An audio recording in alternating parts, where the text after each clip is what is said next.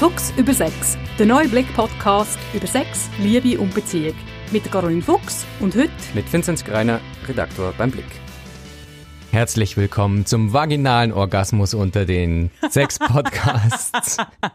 ah, ich bereue es, dass ich im Vinzenz freie Hand gegeben habe, wie wir den Podcast heute anfangen aber nicht fest. Aber es geht gar nicht heute um die vaginalen Orgasmen, es geht heute eigentlich um den Blick, nicht den Blick, für den wir arbeiten, sondern den Blick, den man hat auf jemanden, in den man sich verliebt hat. Ah. Die Frage, die einen umtreibt, mich umtreibt, viele Hörerinnen und Hörer wahrscheinlich auch, macht Liebe eigentlich blind?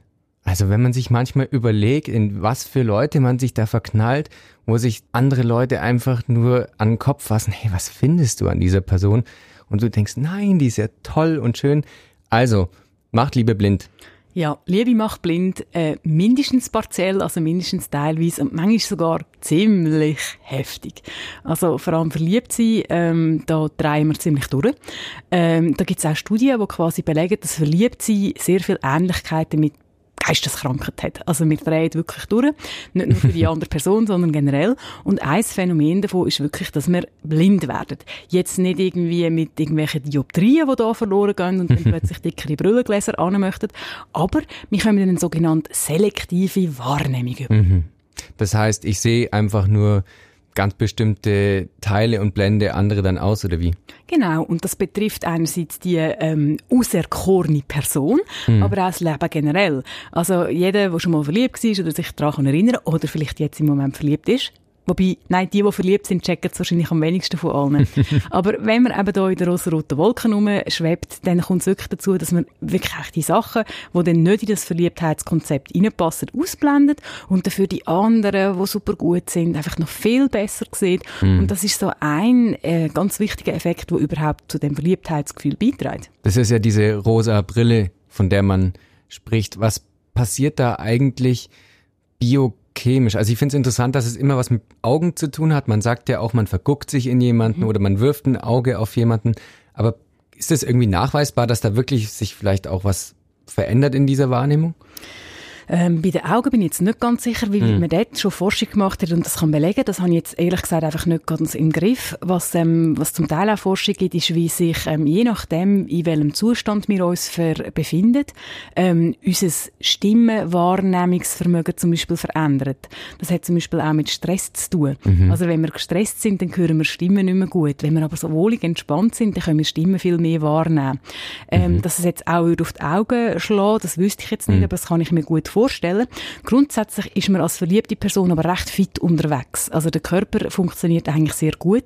Mhm. Ähm, es werden sehr viele Areale sehr gut durchblutet. Das betrifft den klassischen Körper, aber auch das Körperhirn, also äh, der neurologische Anteil. Mhm. Und wir sind eigentlich als Verliebte recht leistungsfähig.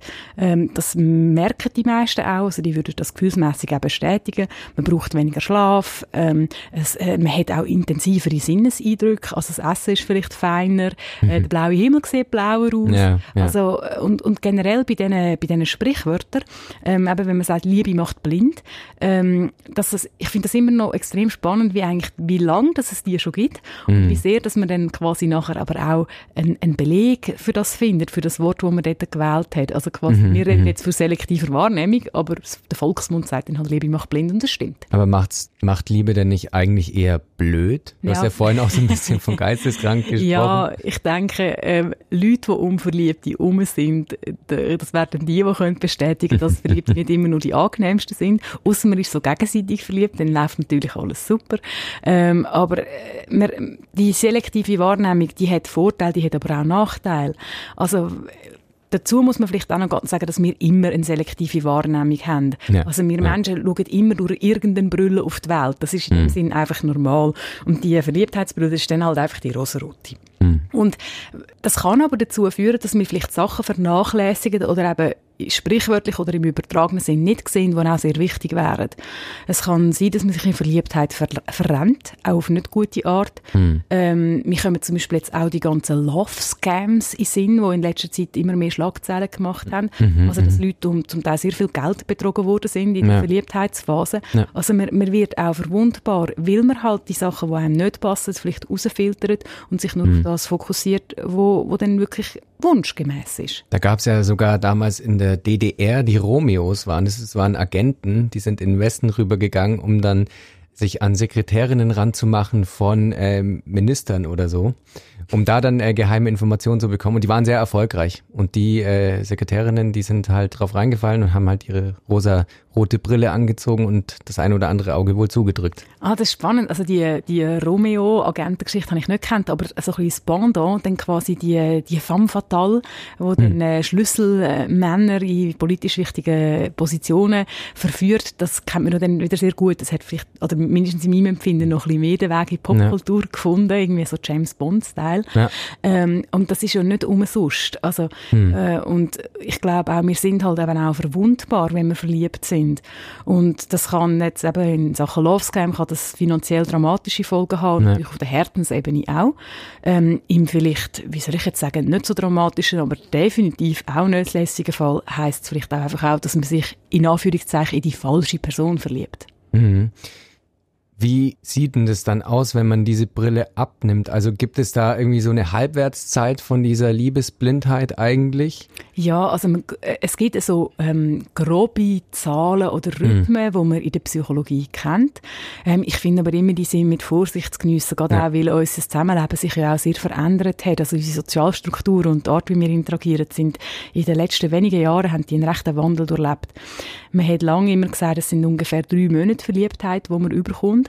Ähm, mhm. Ich finde, die drei bis vier Monate sind auch durchaus realistisch. Und das ist eigentlich wirklich so die Zeit, wo wirklich einfach alles gratis ist. Also mhm. man hat das mega durchhoch, das ist wie quasi irgendwie, äh, wie, wie wenn man dem sagt, halt das Flash, das dann einsetzt, ähm, dort haben wir gar kein Problem. Aber man, man, man nimmt unglaubliche Hürden auf sich, um mhm. die andere Person zu sehen. Ja, Kein ja. Aufwand ist zu gross und man, man, man verzeiht alle Schwierigkeiten, man schaut über alle, alle schlimmen Sachen hinweg, was weiß ich. Das geht meistens so ungefähr in der Hardcore-Phase, etwa drei bis vier Monate. Mhm. Dann gibt's aber, und dann wird's halt ein bisschen schwammiger, finde ich auch noch andere Zäsuren. Ich erlebe sehr viele Leute, die sich zum Beispiel nach einem halben Jahr bei mir in der Beratung melden, wo, wo man vielleicht noch mal ein bisschen mehr im Alltag angekommen mhm. ist. Also quasi, es ist nicht nur so, dass die Verliebtheit ein bisschen abflacht, sondern quasi dort muss man sich dann halt wirklich der Realität vom Alltag stellen. Aber auch so ein Jahr oder zwei, das ist auch noch mal so eine Grenze, wo man halt wirklich nochmal oft auf ein anderes Beziehungslevel aufkommt. Aber Dann, es, sind, es sind Faustregeln. Ja, ich, ich habe mich da an äh, eigene Beziehungen gerade ein bisschen erinnert, auch Fernbeziehungen, wo drei, vier Monate dann nicht der Fall waren. Also es ging dann mhm. wirklich länger, weil vielleicht auch diese Realität, die hat man dann einfach nicht so die, gemeinsam in den Alltag und deswegen dauert es vielleicht länger, bis man dann irgendwann checkt, oh, Genau, also die Fernbeziehung ist ein super Beispiel, dass ja. es eben halt anders könnte ablaufen. Also man kann sich ja die drei bis vier Monate, kann man sich einerseits als Zeitdauer vorstellen, man kann sich die drei bis vier Monate vielleicht aber auch mit einer sich gesehen Menge ja, äh, genau. vorstellen. Genau. Mhm. Und die, wenn die sich über einen anderen Rhythmus verteilt und ähm, Fernbeziehungspaare, die haben dann vielleicht andere Probleme, die, äh, die müssen sich vielleicht weniger Realitäten stellen, wo dann plötzlich halt eben, wenn man nicht mehr blind ist, sichtbar werden, ja, sondern die genau. müssen vielleicht eher darum kämpfen, dass es dann halt ein einen, Alltag gibt. Und, und, was auch noch ganz wichtig ist, es heißt ja nicht, dass bis drei bis vier Monate das Verliebtheitsgefühl weggeht. Das kann sehr intensiv werden. Mhm. Und spannend ist es dann auch, wenn die Verliebtheit in eine Liebe übergeht, wo, wo durchaus auch sehr berauschend und intensiv kann sein. Aber so der ganze, auch intensive neurobiologische Cocktail, der mit dem Verliebtheitsgefühl verbunden ist, der hat halt wirklich eine ein einigermaßen begrenzte Zeit ja. wenn man sich auch sieht, weil man muss sich auch vorstellen, wie der Körper funktioniert. Wir können nicht ständig auf Vollgas laufen. Also mhm. quasi, wenn wir immer nur Massen von Neurotransmitter ausschütten würden, selbst wenn das möglich wäre, dann würde sich das Neurotransmittersystem anpassen und würde mhm. weniger empfindlich werden. Ja, genau. Also mhm. wir, wir sind darauf ausgerichtet, als Normalfall funktionieren und nicht im Ausnahmezustand. Aber jetzt würde ich ganz gern mal Haare spalten mit dir ähm, sprachlich. Und zwar eben, wir waren jetzt dabei zu sagen, Liebe macht blind, aber jetzt gerade worüber wir gesprochen haben, ist ja eigentlich eher das Verknalltsein und das Verliebtsein. Müsste man nicht eigentlich sagen, Verknalltsein macht blind, weil Liebe ist doch eigentlich das, hey, ich sehe alles, also ich mache keine Augen mehr zu, ich, ich sehe alles und akzeptiere alle Ecken und Kanten und Schwächen des anderen. Also ich denke, das ist ein berechtigtes Haar zum Spalten. Und ich glaube, das ist generell ein kleines Problem, dass wenn wir von Liebe und Verliebtheit reden, beziehungsweise wenn wir von Liebe reden, meinen wir eben oft Verliebtheit. Ja, Oder ja. wenn sich, wenn mir Leute sagen, ja, ich liebe die Person, dann ist es oft noch mit einem grossen Anteil vielleicht Verliebtheit drin. Mhm. Und nicht um das abzuwerten, sondern halt einfach Liebe und Verliebtheit, die haben einen anderen Charakter. Die können alle eine andere Art von Intensität haben. Und ich brauche oft manchmal so das Bild vom Hundewelpen. Also eine Verliebtheit, das ist für mich so ein Hundewelpe. Oder der ist mega herzig und dann schifft er dir in die Wohnung und es macht nichts, weil es ist so putzig und er schnuffelt so in der Gegend rum. Aber der wird irgendwann erwachsen. Und es braucht auch in deinem eigenen Konzept quasi die Erwartung, ja, ich muss den Hund auch gerne haben, wenn er groß ist und nicht mehr putzig. Ja, ja. Und, und der große Hund macht ja dann nicht weniger Freude. Also nur weil ich mich an ihn gewöhnt habe oder weil er halt eben nicht mehr ganz so flauschig und ganz so stupsig ist, sondern dort will ich eine andere Beziehung aufbauen, wo ich am Anfang gar noch nicht Zeit hatte. Mm. Aber ich denke, in Bezug auf Liebe macht blind, ist es wahrscheinlich schon eher die Verliebtheit.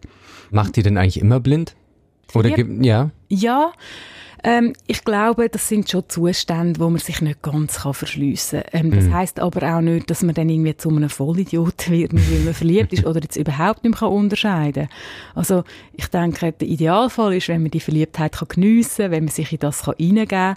Ich meine, wir Menschen suchen ja oft auch den Kontrollverlust und der ist in der Verliebtheit auch so ein bisschen beipackt. Mhm, aber stimmt, ja. schön ist, wenn man auch noch so ein bisschen einen Mix drin hat, wenn man jetzt nicht gerade irgendwie alle Zelte abbricht und irgendwie all, also alles auf den Kopf stellt, und noch ein bisschen Raison behalten. Und das gelingt ja eigentlich den allermeisten Leuten auch. Gibt es denn die Möglichkeit oder die Situation, dass man sozusagen mal eben verliebt war, blind in eine Person und dann, dann verflüchtigt sich das, dass diese Erblindung wieder kommt? Also im Sinn von, dass man... Man verknallt sich wie nochmal neu. neue Person. Mhm. Ja, ich denke, das ist etwas, wo... Also ich persönlich habe das definitiv schon erlebt. Also ich glaube auch, wenn man ein gutes Sensorium und ein offenes Ohr hat für seine eigenen Gefühle und für seine eigene Beziehungsgeschichte, dann kann ich ganz fest sagen, dass ich ich, ich merke, wie die Intensität von der Zuneigung immer äh, sich verändert. Mm. Manchmal kann man nicht genug haben voneinander, dann kommt wieder eine Phase, wo man vielleicht selber ein wichtiges Projekt realisiert oder der andere distanziert sich ein bisschen, weil er irgendwie etwas los hat. Und das Schöne ist auch, wenn man genau in das, in das Auf und Ab ähm, kann wohlwollend hineingehen. Mm. Also wenn man, wenn man auch das akzeptiert, dass vielleicht und jetzt rede ich halt von wirklich dann auch sehr langen Beziehungen, also viele Jahre dauernden mhm. Beziehungen, dass man nicht gerade den Battle anrührt, wenn vielleicht gerade jetzt mal so in durchschnittliche Phase kommt und auch weiss, ja nein, es kann immer wieder ein Hochgefühl kommen. Und dort geht es halt auch einfach darum, habe ich die Kompetenz, mich dem anderen immer wieder von einer neuen mhm. Seite zu zeigen und auch habe ich das liebende Auge, am anderen auch wieder neue Seiten zu sehen. Mm, Weil der, der Vorwurf quasi, ja, ja, mein Langzeitpartner ist langweilig oder, oder ich, ich kenne sie so gut, was weiß ich. Ähm, der kommt sehr oft, aber oft liegt das nicht daran, dass der andere so wahnsinnig langweilig wäre, sondern dass nicht mehr eine Bereitschaft da ist, mit einem frischen und vor allem auch einem liebenden Auge, und das liebende Auge ist eben auch ein, flex ein flexibles mhm. Auge, den anderen immer wieder neu zu sehen. Muss man denn auch so ein bisschen Raum für eine Blindheit auf Dauer lassen oder so, einfach für eine Träumerei, dass man quasi einfach ja sich so seinen Teil dazu sehen oder sehnen auch kann beim anderen? Das ist ganz ein wichtiger Punkt und das ist sehr ähnlich so mit dem quasi dem Spiel von Distanz und Nähe, mhm. wo ich sehr oft versuche, den Leuten in der, in der Sexualberatung dann auch mitzugeben, dass sie versuchen, das zu beherrschen und auch einen Fokus auf das legen. Und ähm, in dem Modell Sexokorporell, wo ich sehr gerne damit arbeite, ähm, redet man von der Träumbarkeit vom Gegenüber. Mhm. Also man muss die Fähigkeit haben, sein Gegenüber träumbar zu sehen. Ähm, das ist jetzt vielleicht das Konzept nicht ganz einfach zu verstehen. Im Grunde genommen geht es darum, dass ich wie im anderen auch Raum lohne. Also wir, wir haben übrigens sehr stark als verliebt, ja, die Tendenz, ich will alles vom anderen wissen. Äh, die ja. ganze Biografie, Lieblingsessen, mhm. meistgebrauchte Farbstift in der dritten Klasse in der Primarschule mhm. und so weiter. Also wir sind ja, wir wollen ja ganz viel wissen. Und dann nachher es braucht einerseits in der späteren Langzeitbeziehung dann die, die weitere Neugier, mhm. aber halt auch Raum. Wenn ich einem anderen gar wenn ich den anderen völlig ergründe und völlig auseinandernehme, ähm, wie ein System und wie eine Maschine, ja, dann bleibt irgendwann gar nichts mehr Neues und quasi den anderen auch sein lassen, im anderen auch Geheimnis lassen und auch wie die Luft lassen, wie so das Feuer von der Liebe auch mm. Luft braucht, braucht es, wie du eigentlich selber sehr schön gesagt hast, es braucht so eine Träumbarkeit und dass man eben irgendwie den anderen auch noch ein bisschen als mysteriöses Wesen sieht. Weil, mal sind wir ehrlich, ähm, meistens merkt man das, wenn man irgendwie in einem schäbigen Hotel das zweite mehr Zeit miteinander verbringt, als einem lieb ist, dann merkt man plötzlich, dass wir Menschen wahnsinnig anstrengend und zum Teil auch ja, ich will jetzt nicht sagen abstoßende Seiten haben, aber halt Sachen, die jetzt auch nicht ganz so einfach zu verdauen sind. Ja. Also zu viel Nähe und zu viel Wissen, das kann zu einem gewissen Gift werden. Mm, ich würde noch mal geschwind zurückkommen zu dieser Blindheit, wenn man sich verknallt. Ich kann da auch einfach mal aus dem Nähkästchen plaudern. Ich hatte mich in eine verknallt ähm, und wusste, dass das nicht klappt und habe eigentlich interessanterweise auch schon Sachen gesehen, wo ich irgendwie von meiner Vernunft her gesagt habe, das klappt nicht und es ist nicht gut für mich, aber gleichzeitig fand ich sie voll anziehend. Mhm. mein bester Freund hat damals gesagt, hey, schmeiß dich doch nicht so hin, das Pferd voll gegen die Wand. Und ich habe gesagt, ja, ich weiß, aber mir ist es scheißegal. Ja, das ist dann halt wirklich so, aber den Teil von Liebe macht blöd, Liebe macht ja. blind, Liebe macht vielleicht ein bisschen inkompetent, so könnte man es auch nennen. Aber wie soll ich denn da eben jetzt, ähm, wenn ich da meinen besten Freund mal hernehme, also was kann er denn noch anderes machen? Man kann eben nicht so viel machen ja. und, und, und ähm, nicht zum jetzt irgendwelchen Herzschmerz, wo dann vielleicht äh, bei dir entstanden ist oder wo bei Leuten in ähnlichen Situationen entsteht, nicht zum den Herzschmerz klein reden. Es gehört halt auch ein bisschen dazu.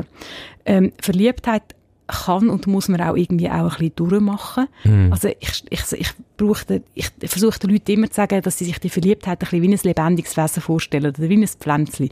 Das keimt irgendwann einmal auf und dann sprießt das wahnsinnig vielleicht am geeigneten Frühlingstag und wenn man dann noch ein Dünger draufhaut und so. Und dann, dann, dann ist es vielleicht wie ein Blümchen, das eine schöne Blütezeit hat und die Blüte, die vergeht dann irgendwann und dann äh, ver, verblüht die Blume von der mhm. Verliebtheit. Und also das, Verblü das Auf- und Verblühen lassen, das ist manchmal einfach ganz wichtig, dass man das einfach braucht und zulässt. Es ist so wie ein natürlicher Lebenszyklus. Also es bringt auch nichts, wenn ich dann als Freund dann jemanden versucht, diese rosa Brille runterzureißen, weil es klappt eh nicht, oder? Ich meine, man kann dort stützend zur Seite gehen, aber mhm. man kann weder als Kollege äh, noch als Familienmitglied äh, noch als Fachperson eine Verliebtheit von jemand anderem einfach abklemmen, ähm, auch nicht auf Wunsch. Also das ist einer von den viel geäusserten Wünschen bei mir in der Beratung. Ich bin unglücklich verliebt, ich will die Verliebtheit endlich wieder aufhören. Mhm. Das ist nicht realisierbar. Man kann die, man kann den Lebenszyklus von der Verliebtheit durchgehen. Man kann das mehr oder weniger geschickt machen, dass der Zyklus vielleicht einigermaßen äh, sinnvolle äh, Zeit hat und auch nicht nur als schlecht erlebt wird, aber der gehört irgendwo durch auch dazu. Was man in so Situationen auch muss wissen, ist, dass wenn man sich so Hals über Kopf verliebt, ähm, das gehört Verliebte natürlich übrigens nicht gern. Es geht in der Verliebtheit gar nicht immer um die Person, wo man gerade verliebt in sie ist. Wie meinst du es genau? Ja, die Personen können auch noch Stellvertreter sein. Mhm, ja. Also quasi, dass man irgendwie eine frühere Beziehung wiedererkennt oder dass einfach ein Thema wichtig ist. Denn sexuelle Anziehung ist auch ein ganz wichtiges, äh, wichtiger Punkt. Ja. Ähm, es kann sein, dass man einfach eine sehr intensive körperliche Anziehung spürt, äh, eine sexuelle Chemie nennen wir es manchmal auch. Und dass der Anteil sehr groß ist, aber dass man dann einigermaßen schnell merkt, ja, zum Hallo, auf der, auf der anderen Ebene ist das jetzt mhm. nicht so einfach und so attraktiv. Also ich habe eine, eine, Person mit ihrem Wesen wirklich zu erfassen und wirklich zu kennen, das braucht mega viel Zeit. Und ja. quasi die Liebe auf den ersten Blick, in dem Moment kann man eine unglaublich intensive äh, Verbindung zu einer Person aufbauen. Ähm, das heißt aber nicht, dass ich die Person in dem Moment auch wirklich kenne. Ja, ja, klar. Ja. Das Kennen und Kennenlernen, das braucht dann länger und das ist dann halt eben dann manchmal, wenn man dann irgendwie muss sagen, ja, Moment, äh, wenn, ich, wenn ich ehrlich bin, äh, es passt halt gleich gar nicht so gut. Ja. Du hast jetzt ein bisschen gesprochen von Zyklen mhm. dieses sich Verliebens und von dieser Pflanze. Ähm, wie viele von diesen Zyklen kann ein Mensch eigentlich durchmachen? Anders gesprochen, wie viele rosa Brillen hat man eigentlich im Schrank? Gibt es quasi ein End-of verliebt sein oder kann man sich unendlich häufig verlieben? Das wird mich jetzt gerade einfach irgendwie du, brennend du, interessieren. Du meinst so wie nach 100.000 Schuss ist Schluss? Genau. Also wir sehen ja eigentlich, dass sich auch ältere Männer und Frauen, die sehr ein bewegtes Leben gehabt haben, bis ins höhere Alter immer wieder können verlieben Mit dem rosa Monokel dann, ja. Genau. Super. Darum nehme ich den Podcast so gerne auf. Äh. Ähm, ähm, und das alleine beweist ja eigentlich doch, dass das immer möglich ist. Ähm, ich glaube, man kann das nicht auf die einzelne Person abbrechen, weil ja. da müssen wir auch nicht naiv sein und selber jetzt mit der rosa-roten Brille auf die Sache schauen. Es gibt auch Leute, die von Lieben oder von Erlebnissen sehr enttäuscht werden, wo es nachher schwieriger fällt, sich zu verlieben. Ähm, so Verletzungen und Vernarbungen auf der Seele, die können wirklich behindernd sein, dann nachher beim Verlieben. Ähm, aber ich habe auch dort schon Geschichten erlebt, wo Leute irgendwie durch einen ähm, durch, ein, durch eine frühere Verletzung während Jahren, vielleicht sogar Jahrzehnten wirklich brennt und eingeschränkt war. Mhm. Und dann irgendwann, zack, niemand hat es erwartet, pum, ist etwas Neues auftaucht und alles ist vergessen gewesen. Das gibt es wirklich immer, immer wieder. Und wenn ich dann Leuten Hoffnungen mache in der Beratung, dann ist das nicht einfach irgendein Zuckerguss, wo ich irgendwie eine, eine, eine Realität nachher übergüsse damit, wo, wo nur zum, dass es dem anderen besser geht, sondern das passiert wirklich. Aber ähm, es gibt Leute, die sich zurückziehen, die sind dann aber auch nicht immer geschützt vor einem neuen Verlieben, aber ähm, ich glaube, äh, die Liebe, Verliebtheit, das ist so eine mächtige Angelegenheit, ja. so etwas Unberechenbares. Das kann unter den absolut wildesten und krassesten Situationen immer wieder passieren. Und ich meine, schau mal die Kulturgeschichte an von der Menschheit, wie, wie die übervoll ist von un, wie sagen wir, unmöglichen Lieben, ja, ja, Verliebtheit. Und das ist nicht, das ist nicht nur ein Menschheitstraum, sondern das sind auch wirklich Gegebenheiten, die da irgendwo durch, durchsickern und transportiert werden. Auch ein Menschheitstrauma irgendwo. Es ist definitiv auch ein, äh, ein Menschheitstrauma und das ist halt auch so etwas und vielleicht müssen wir das, der Verliebtheit jetzt auch noch äh, quasi hinten nachrühren. Man tut gut daran, wenn man sich daran erinnert, dass das Pendel von der Liebe auf beiden Seiten etwa gleich schwingt. Also, wenn wir Liebeskummer haben, dann kommt der ganze emotionale, äh, das ganze emotionale Hoch, das wir mm. erlebt haben, beißt uns nachher auf Deutsch gesagt in den Arsch mm, und wir kommen ja. jetzt in der ganzen Wucht wieder zu spüren über. Ja, das und, haben wir auch schon besprochen mal in einem Podcast. Ja, es ist wirklich, es ist halt, es ist ein Zyklus, es ist, das Pendel schwingt auf beide Seiten, ja. ähm, aber eben, es kann, es kann, es ist alles möglich, es ist alles möglich. Also, viel gehört, glaube ich, daran. Das heißt, ähm, für alle Leute, die die rosa Brille jetzt tragen, es ist ein Zyklus, ähm, genießt die selektive Wahrnehmung, wie wir gelernt haben, für alle Freunde, die jemanden haben, der so eine Brille trägt. es sieht vielleicht scheiße jetzt aus und der macht ganz komische Sachen, wenn er ja, diese oder sie diese rosa, genau, wenn er oder sie diese rosa Brille trägt, aber da muss Mann, Frau durch. Genau. In dem Sinn, tschüss.